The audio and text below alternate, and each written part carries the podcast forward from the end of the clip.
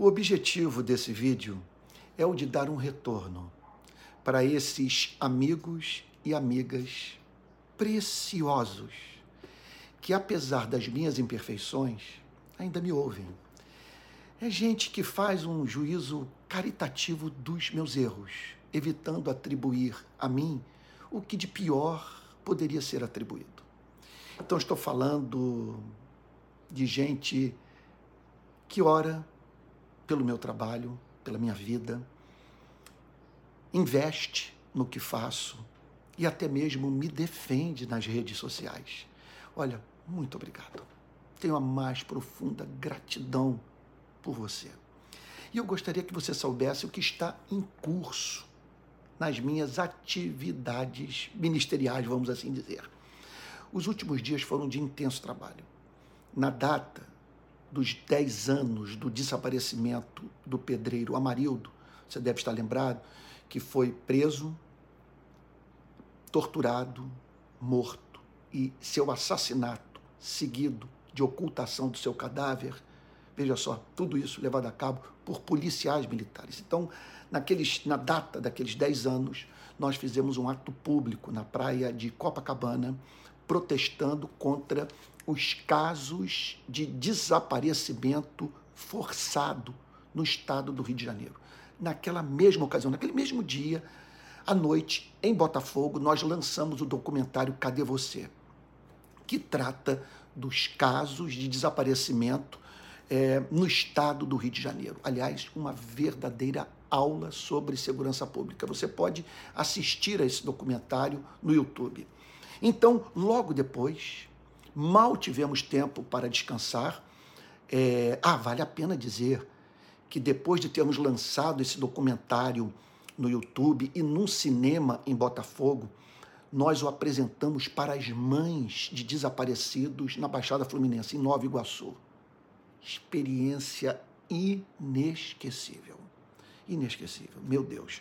Mas antes mesmo, antes mesmo de pararmos para descansar, o consulado do Líbano fez um contato conosco pedindo que realizássemos um ato público em memória das vítimas da explosão no porto de Beirute, que ocorreu há três anos, e um protesto contra a impunidade, uma vez que as autoridades públicas libanesas é, responsáveis por aquela tragédia não foram punidas.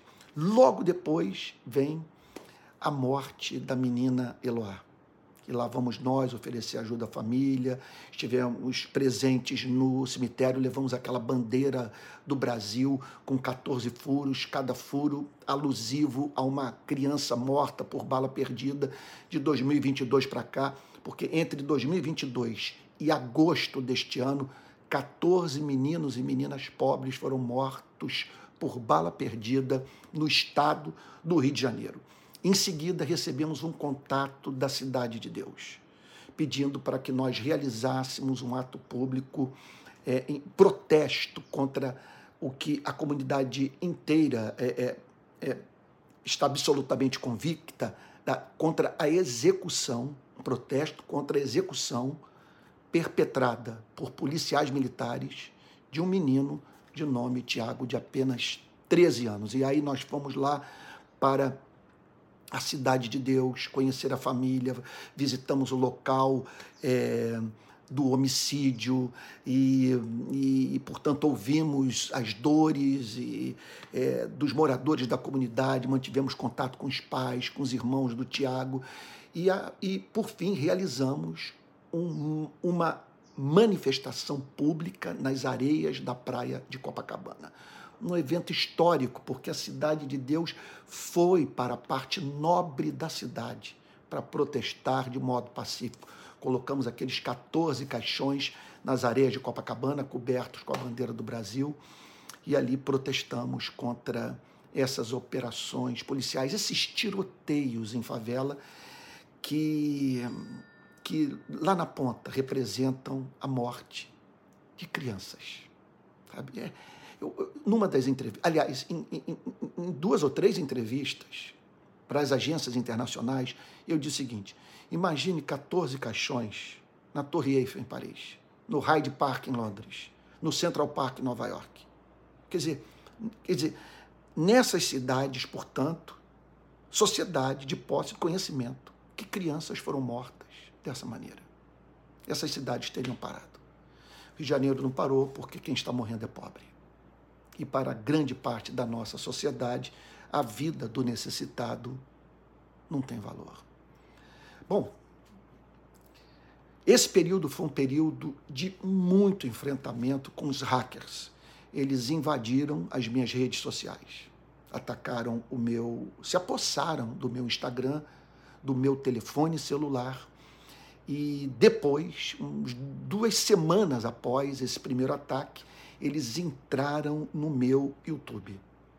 E aí, o que, que aconteceu? E eu quero ajudá-lo a entender o que está em curso na, na, no meu canal de YouTube. Eles entraram, fizeram um estrago completo, e, só não foi completo que eu pude re, re, é, é, é, recuperar os, os vídeos. Contudo, ontem eu percebi que cerca de 80% dos meus vídeos foram postos pelos hackers é, no, no privado deixando assim de ser públicos. E por isso que minha rede estava caindo. Por isso que o número de visualizações despencou. Aí o que, que aconteceu?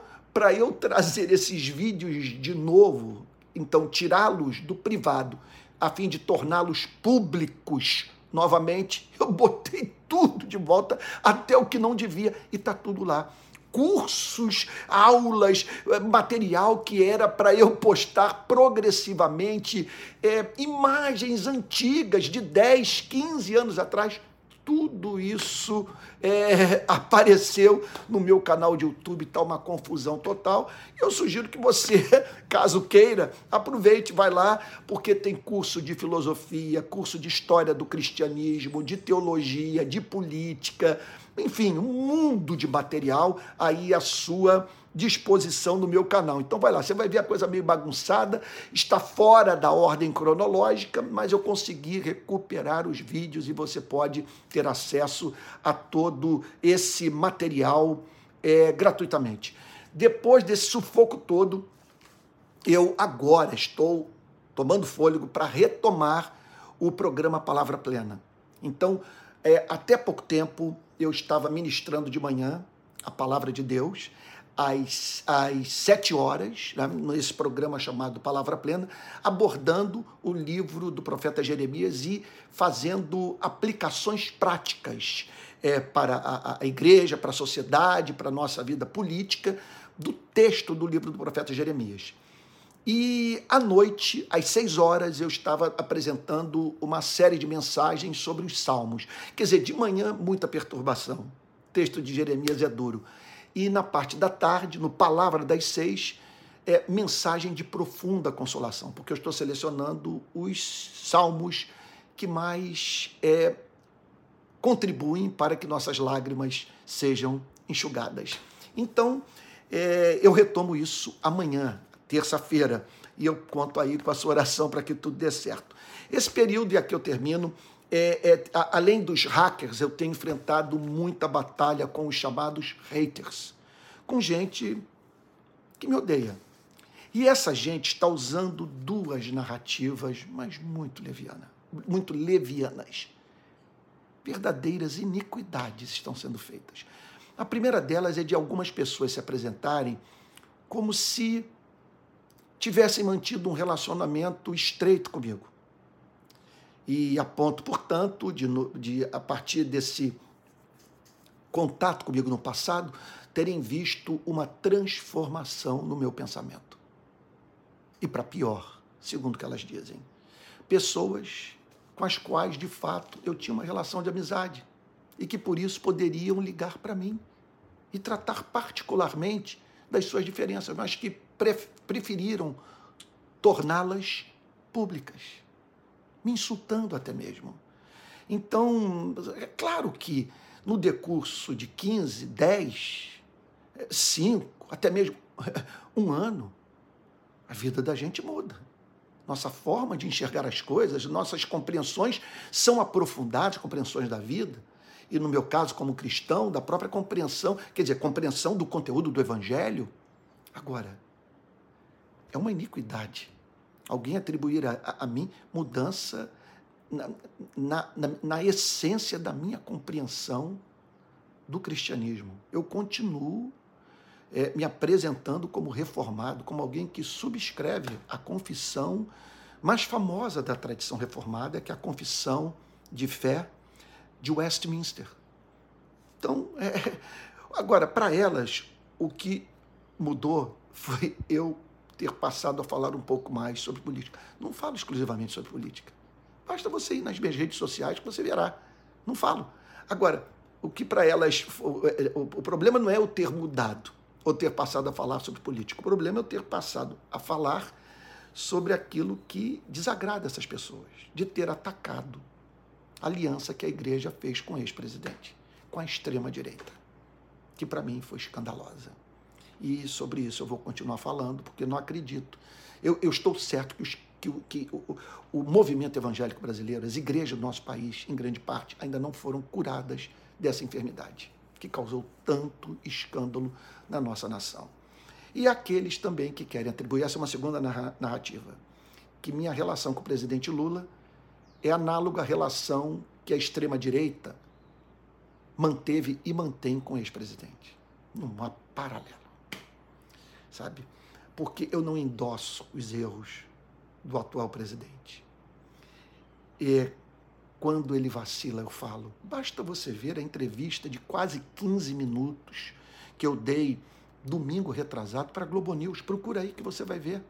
Ali está a expressão clara do meu pensamento. Olha, eu não tenho cargo no governo, não recebo dinheiro do partido do presidente. O presidente Lula não me chamou para nada. Sabe?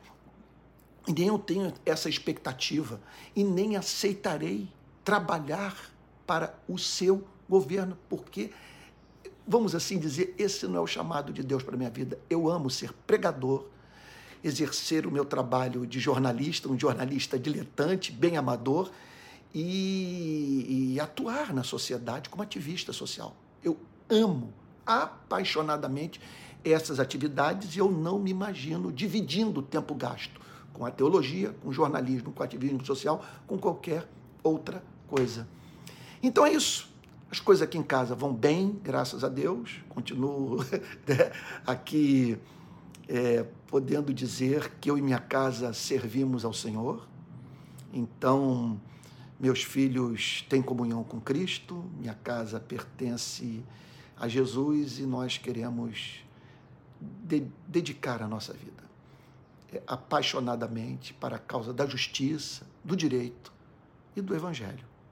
Então, apesar das lutas, dos ataques, dos hackers e dos haters, eu posso dizer que firme está o meu coração a Deus. Cantarei e entoarei louvores de toda a minha alma. Muito obrigado, repito, pelo investimento, pelas orações, pela paciência sabe? e pela defesa que você tem feito do meu trabalho. Gratidão eterna. Deus te guarde.